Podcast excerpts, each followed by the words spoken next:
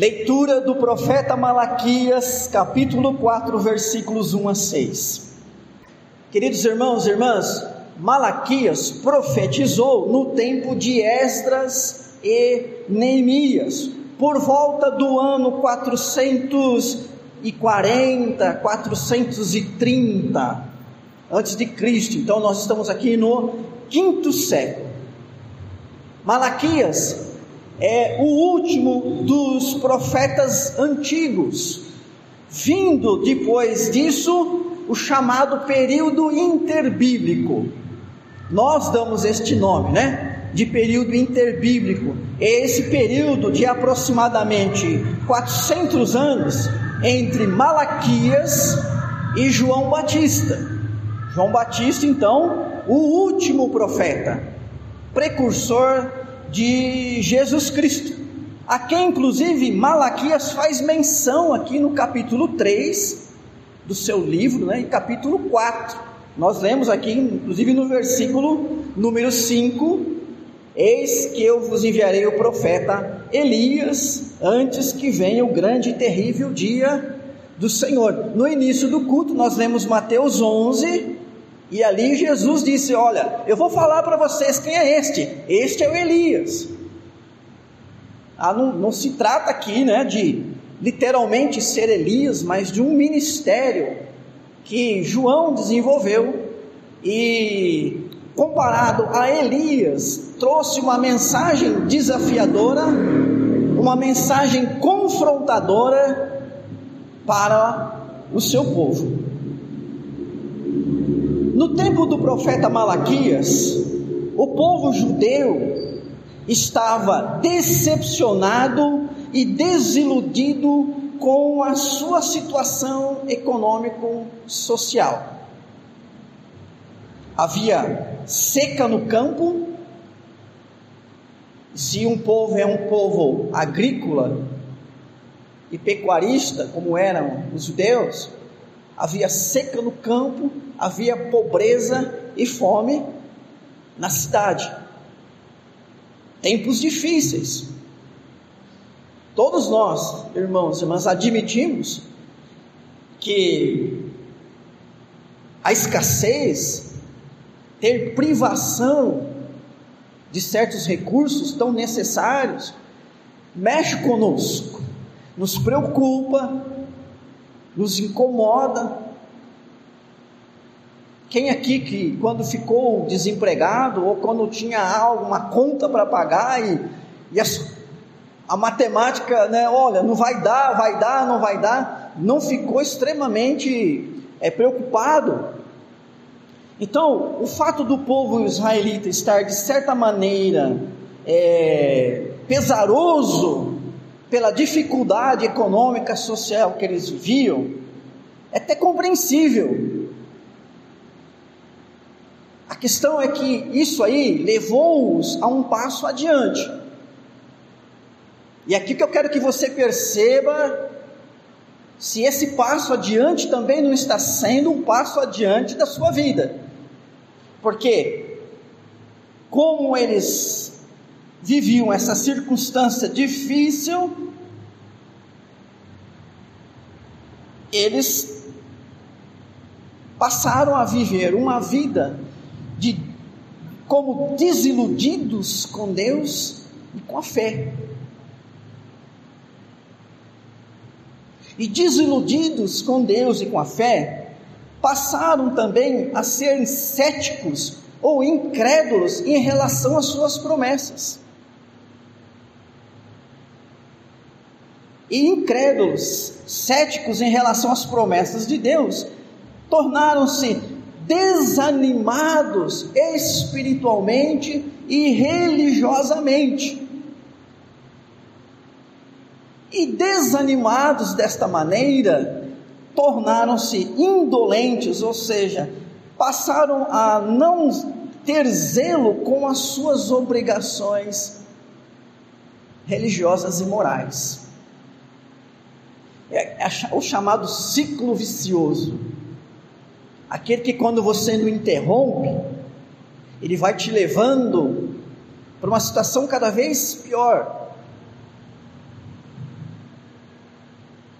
Então, a situação difícil foi tomado como motivo, como razão para que eles ficassem desiludidos com a fé, com a sua religião, com o seu Deus.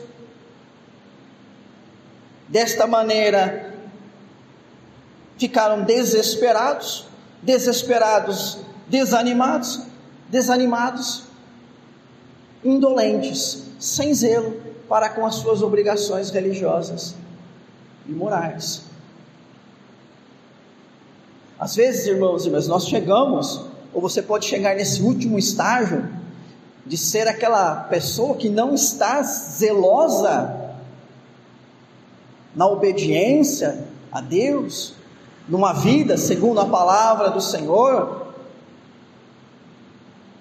porque esse ciclo começou na sua vida e você não o interrompeu. E você não o interrompeu porque faltou da parte de Deus te confrontar. De jeito nenhum.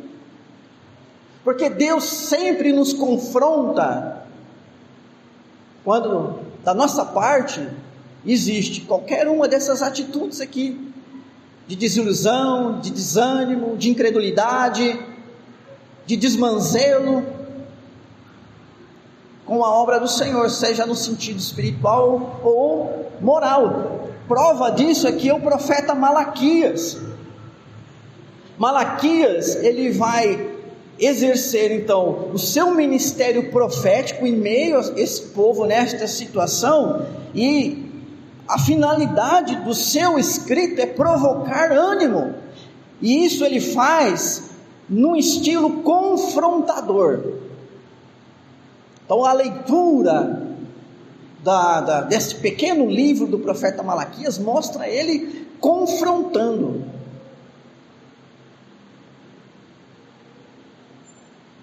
Um, umas palavras, palavras direto, né, às pessoas,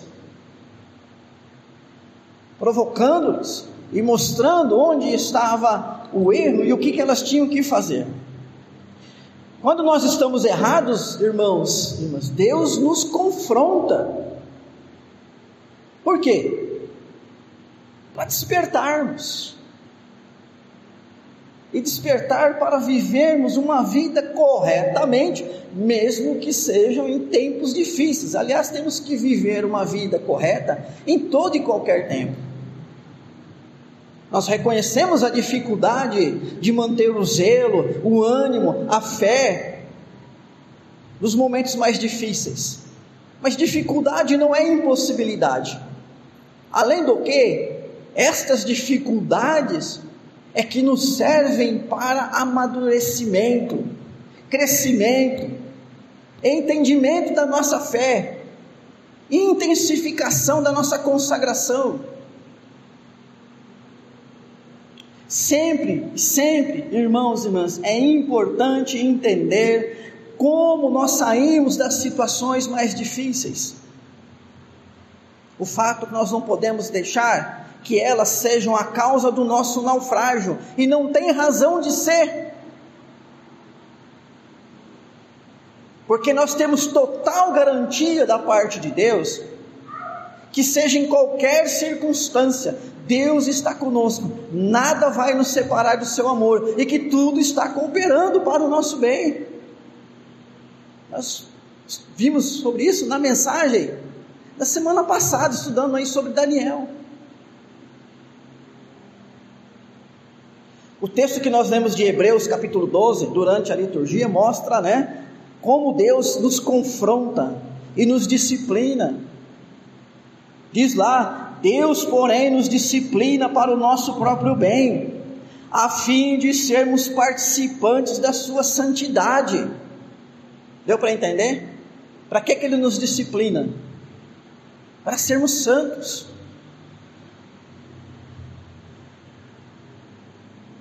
Na verdade, toda disciplina, ao ser aplicada, não parece ser motivo de alegria, mas de tristeza porém mais tarde produz fruto pacífico aos que têm sido por ela exercitados, fruto de justiça. Para isso, então, Deus chamou e preparou, vocacionou Malaquias para confrontar o seu povo. E assim Deus tem feito durante todo o tempo. Assim Deus está, está fazendo hoje com você. Malaquias confrontou o povo judeu para que eles vivessem corretamente, mesmo que o tempo fosse um tempo difícil. Para nós hoje vale essa mesma palavra, queridos.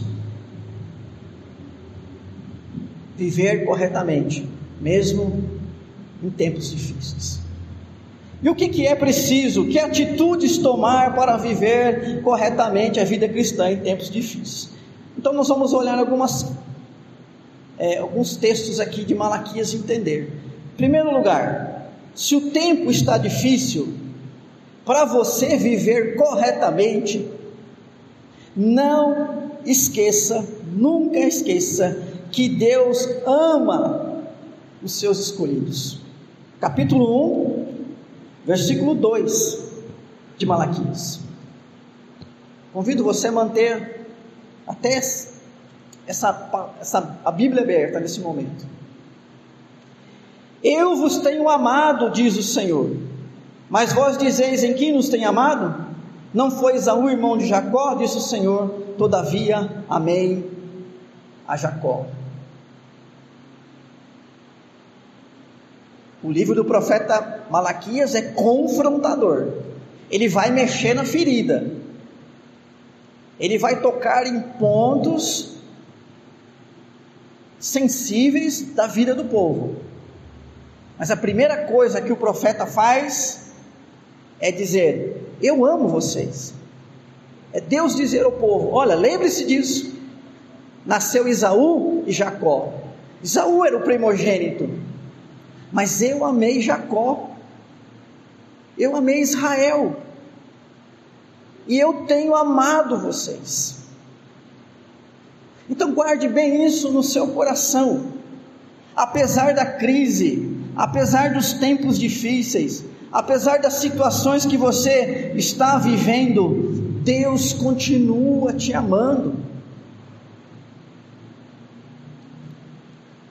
Não há razão para você desanimar, não há razão para você deixar o zelo pela santidade, pela obediência, pela obra do reino de Deus, como se, olha, ah, eu estou passando isso, Deus não liga para mim, então também não vou ligar para Ele. Deus esqueceu de mim, também vou esquecer da igreja. Deus não faz nada em meu favor, também não vou ler Bíblia e orar mais. Como se a gente sabe, quisesse devolver para Deus aquilo que a gente acha que está vindo da parte dele, mas é um engano nosso, porque da parte de Deus nunca vem esse tipo de atitude. Às vezes os filhos nos obedecem, desobedecem, às vezes os filhos nos entristecem. E como pais, eu falo aqui em nome de muitos pais que aqui estão, é, nós de fato, ficamos tristes, aborrecidos, mas nós não deixamos de amá-los. Não é isso? O amor permanece, o amor fica. E os filhos sabem que o dia que eles realmente entenderem isso e precisarem disso e buscarem isso nos seus pais, eles vão encontrar alguém que os ama. Se o mundo os deixar de amar, os pais estarão lá amando. Davi fala em um dos seus salmos: ainda que meu pai e minha mãe me desamparem. Ele até põe assim uma, uma condição tipo: ó, eu desconheço isso, mas ainda que isso aconteça, o Senhor me acolherá. É o poder do amor. O amor é uma força que há em nós, queridos irmãos e irmãs, que nos mantém sempre favorável à pessoa que nós amamos. E o amor é um dom de Deus, é uma graça de Deus, veio de Deus, Deus colocou em nós quando nos criou. O amor não é fruto do pecado, o amor não entrou no mundo depois do pecado. O amor não é algo alheio à nossa natureza humana, não está em nós E Cristo Jesus presente em nós aperfeiçoa esse amor, tanto que agora, como cristãos, nós temos condições de amar o próximo. E o amor que a Bíblia usa, a palavra que ela usa, é o mesmo amor que Deus ama a sua igreja. Deus nos ama. Pense isso, que você amanheça com isso no seu coração. Que aquele dia mais difícil, quando você acordar e lembrar que terá grandes desafios pela frente, grandes problemas pela frente, saiba isso. Hoje eu conto com o amor de Deus. E mesmo quando Deus tem uma palavra ou tiver uma palavra dura para você, essa palavra parte de quem te ama e nunca vai deixar de te amar. Então vamos viver corretamente a vida cristã em tempos difíceis, nunca esquecendo que Deus ama os seus escolhidos.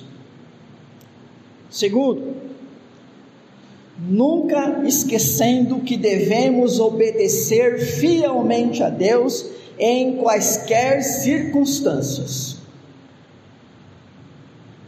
Então, primeiro vem a mensagem de ânimo. Deus ama vocês. O que vem de Deus é o amor. Agora vem a palavra de confronto, de exortação. Da parte de vocês precisa haver fidelidade, obediência em quaisquer circunstâncias. Eu quero perguntar para você: o que é que justifica o pecado?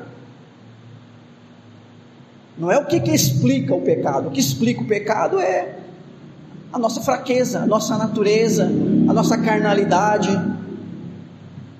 a nossa condição ainda nesse corpo, que carrega, apesar de termos sido regenerados por Cristo Jesus, mas carrega vestígios do pecado,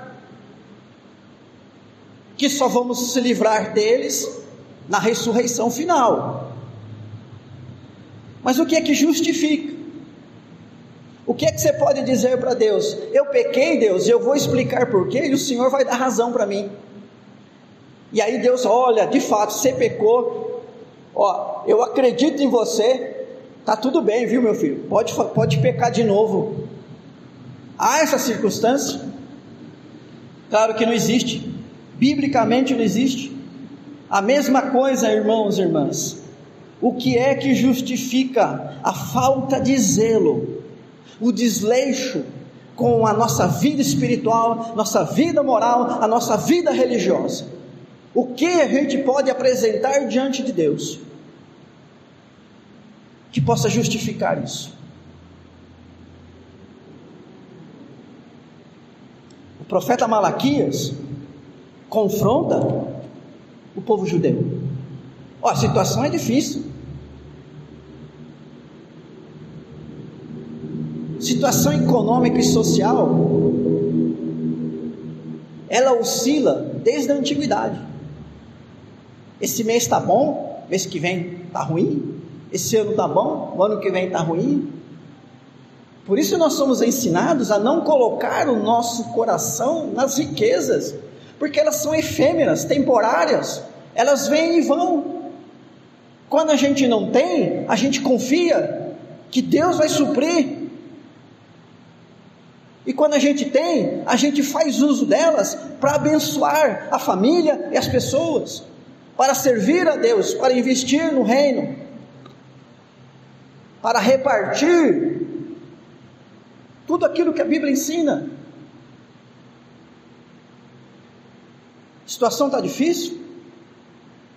Mas não esqueça uma coisa: obediência não é só para quando está tudo bem, zelo não é só para quando está tudo bem. Então, o seu filho, o dia que ele te desobedece, você queima o arroz de propósito, para que ele passe fome.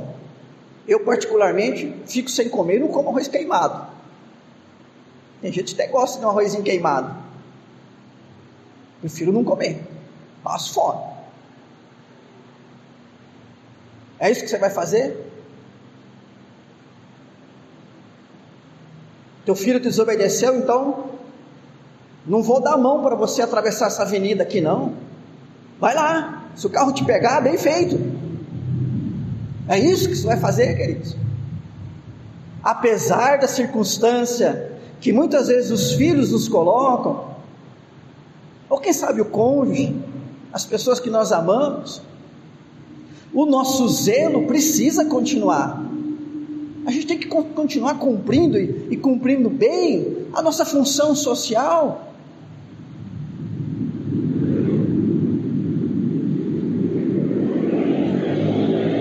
O povo judeu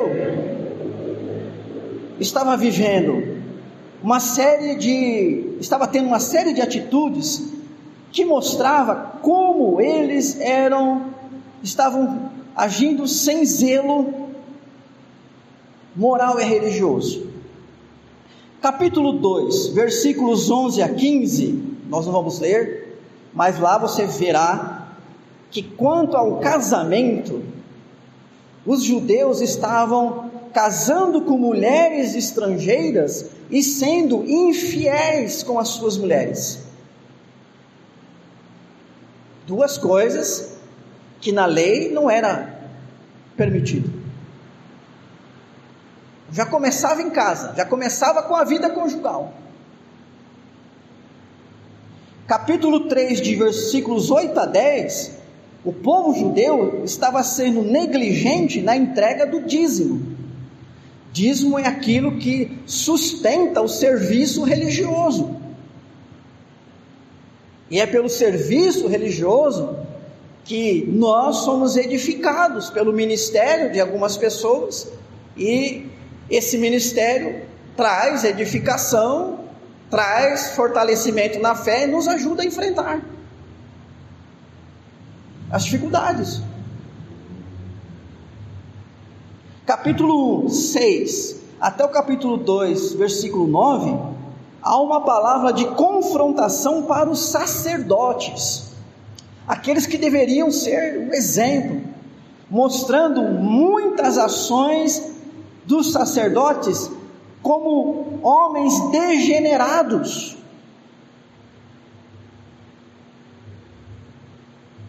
Capítulo 3, versículo 5, lista pecados sociais e econômicos. Então, o livro do profeta Malaquias confronta vários pecados, várias atitudes que o povo estava tendo, demonstrando a falta de zelo, a falta de, de responsabilidade, a falta de aplicação, porque eles estavam desiludidos com Deus, céticos com as promessas de Deus, desanimados porque os tempos eram difíceis. Então, pela boca do profeta Malaquias, Deus está dizendo: olha, não, fidelidade em todo momento.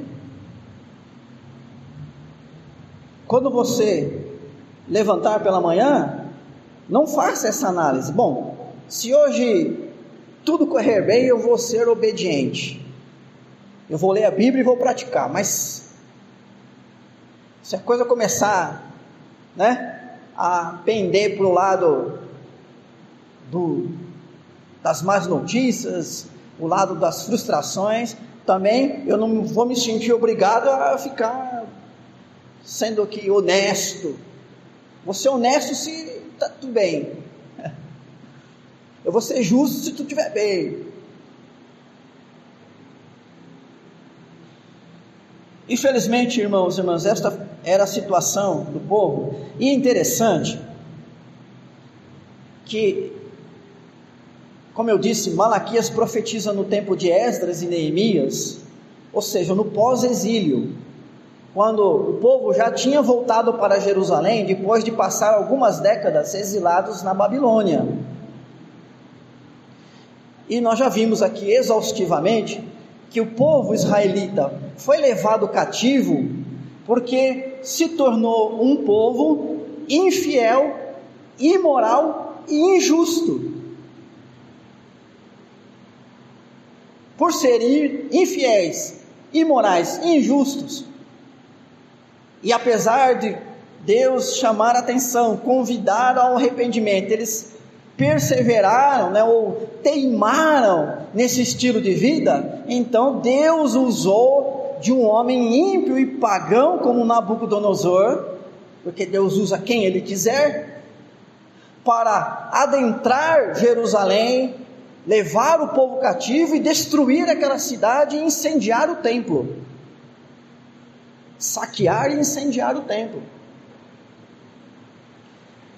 E o povo ficou cativo, e o povo lá no cativeiro, ah, Deus tem misericórdia. Senhor, restaura a nossa sorte. Restaura Jerusalém, Senhor. E de fato já havia uma promessa de Deus de que Jerusalém seria restaurada, que o povo voltaria. E Deus cumpre suas promessas. O povo voltou.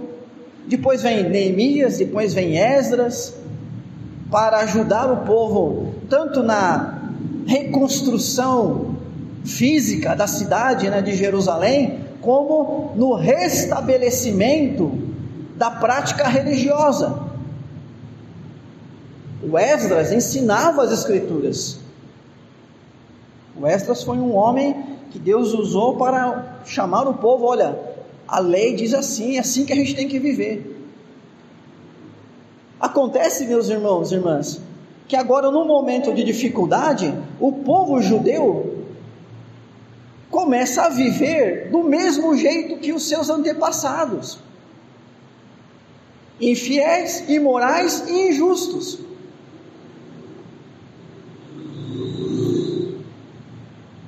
Precisamos entender, irmãos e irmãs, que às vezes nós estamos repetindo erros às vezes nós já vivemos situações difíceis, clamamos a Deus, Ele nos abençoou, Ele nos corrigiu, nós nos restauramos. Lá na frente, depois, a gente volta de novo. E aí então o problema seria o da perseverança. Temos que perseverar no entendimento de que Deus nos ama incondicionalmente. Temos que perseverar no entendimento que não importam as circunstâncias, temos que manter uma vida de santidade que vem da palavra de Deus. Mas a misericórdia do Senhor é infinita. Deus sempre nos dá a oportunidade do arrependimento. Então nós nunca devemos esquecer que o arrependimento traz restauração. Capítulo 3, versículo 7. Desde os dias de vossos pais vos desviastes dos meus estatutos e não os guardastes. Tornai-vos para mim e eu me tornarei para vós outros, diz o Senhor dos Exércitos. Voltem-se para mim. E nós nos voltamos para Deus por meio do arrependimento. Voltar-se para Deus não é uma questão de locomoção do corpo, de virar o seu corpo para algum lugar. Não é uma questão de mudar de lugar. Não é uma questão geográfica ou externa à nossa vida, é algo interno, é conversão. Precisamos experimentar conversões pontuais na nossa vida, todas as vezes que entendermos que nós nos afastamos do Senhor Deus, do zelo com a obra de Deus, com a palavra de Deus. Eu quero encerrar, irmãos e irmãs, então, exortando a igreja a viver corretamente em tempos difíceis, nunca se esquecendo que as promessas de Deus se cumprem. Capítulo 3, versículo 1: Eis que eu envio o meu mensageiro que preparará o caminho diante de mim. De repente virá o seu templo, o Senhor, a quem vós buscais, o anjo da aliança, a quem vós desejais. Eis que ele vem, diz o Senhor dos Exércitos. Capítulo 4.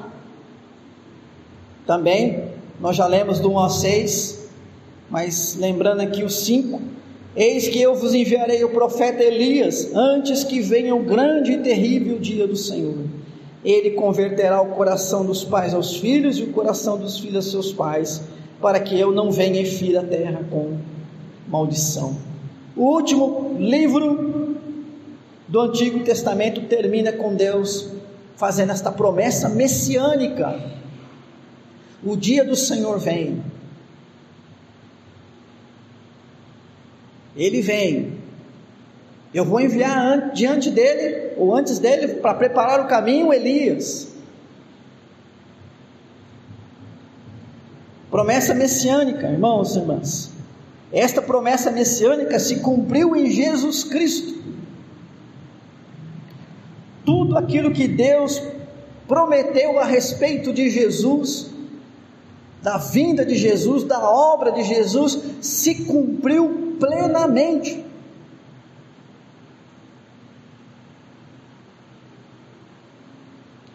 E se as promessas referentes a Jesus se cumpriram, quanto mais as demais promessas do Senhor que dizem respeito à nossa vida, seu cuidado para conosco, suas provisões, e Ele conduzir a sua igreja até os tempos finais.